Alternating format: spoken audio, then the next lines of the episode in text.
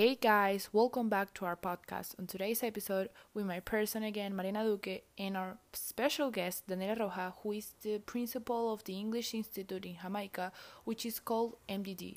Daniela, I'm very excited to be here with you and having you here in my podcast. So tell me, how are you feeling today? Thank you very much for inviting me today. I'm really excited, but I must say that I'm kind of nervous because this is my first time collaborating in a podcast. So yeah, it's my first time Well, doing this. You don't really have to worry, you know, because I'm very friendly, very welcoming, and besides that, I want to know a bit a bit more about yourself, and I think my audience wants to know as well. So, uh, Nila, tell me, what do you do? So, as I said before, you're the head of the English Institute in Jamaica. So, what do you do there? My mission has been always to teach my students with creative and innovative ways for them to learn in a different manner and to have fun. Well, that that sounds great and sounds fun and peaceful. I wish my sons um, can have the opportunity to be in your institute, Daniela. So, Daniela, I think with this question, I will invite you. But how many languages do you speak? Well, now I speak five languages. Five. Five. That, that's a lot of languages. Yeah, I speak Portuguese, Spanish, English, Japanese, and French. That's amazing. I wish I knew so many languages as you know. So, why did you decide to learn a, a new language? Well, since I was a little girl, I wanted to learn English because I really wanted to understand the lyrics and, yeah, understand what the song uh, was saying. Yeah, I think that's a, a common reason to all of us to know what our favorite artists saying. Yeah, that Once you learned English, what inspired you to learn other language? Well, um, in my process of learning English, I found that it made me feel really joyful and I enjoyed it a lot. Yeah, I well, I can't say that because I don't know that many languages. I, I, I don't even know other language besides my native one. Daniela, this was one of the main reasons I invited you today. So, what benefits do you think that we can get of being bilingual?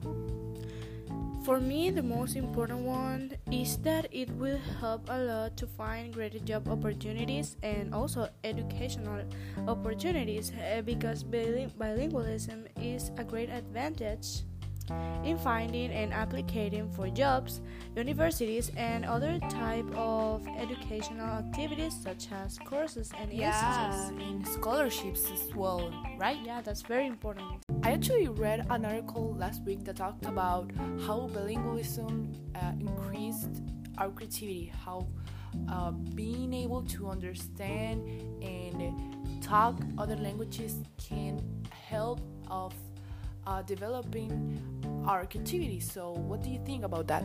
Yeah, that's completely true.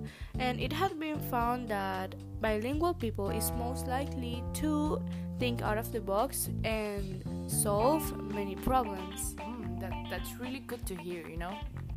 In addition, it can improve our cognitive abilities because when practicing and being able to think in another language, our brain will be in constant activity.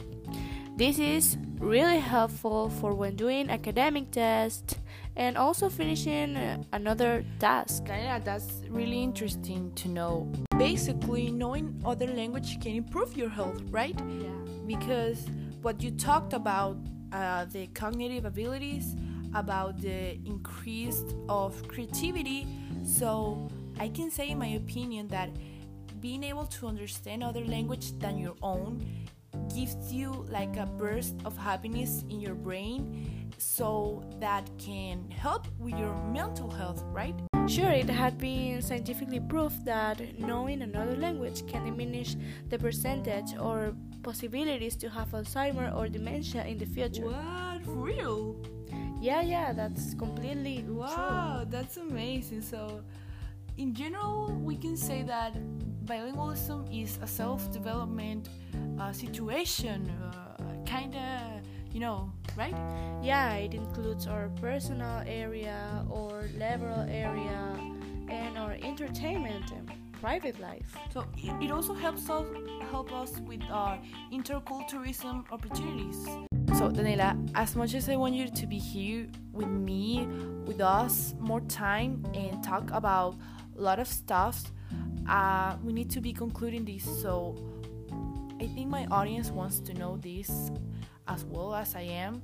So what methods or recommendation can you give us when we are learning a new language or especially in this case English? No, thank you so much for having me today. Um, well, yeah, there are a lot of methods of to learn a language. Uh, everyone is different, but something that really helped me uh, this journey was to consume content in the language you want to.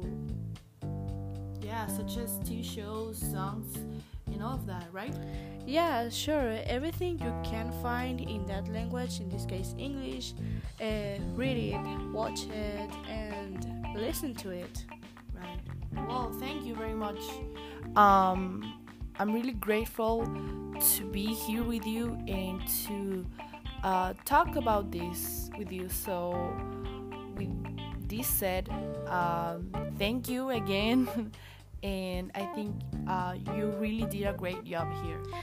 Yeah, I hope we can have another session Yeah. like this. It was so much fun. Yeah. Thank you guys for listening to this podcast, to this new episode. Remember to share this with all of your friends that are interested in learning a new language, especially English. So, bye bye.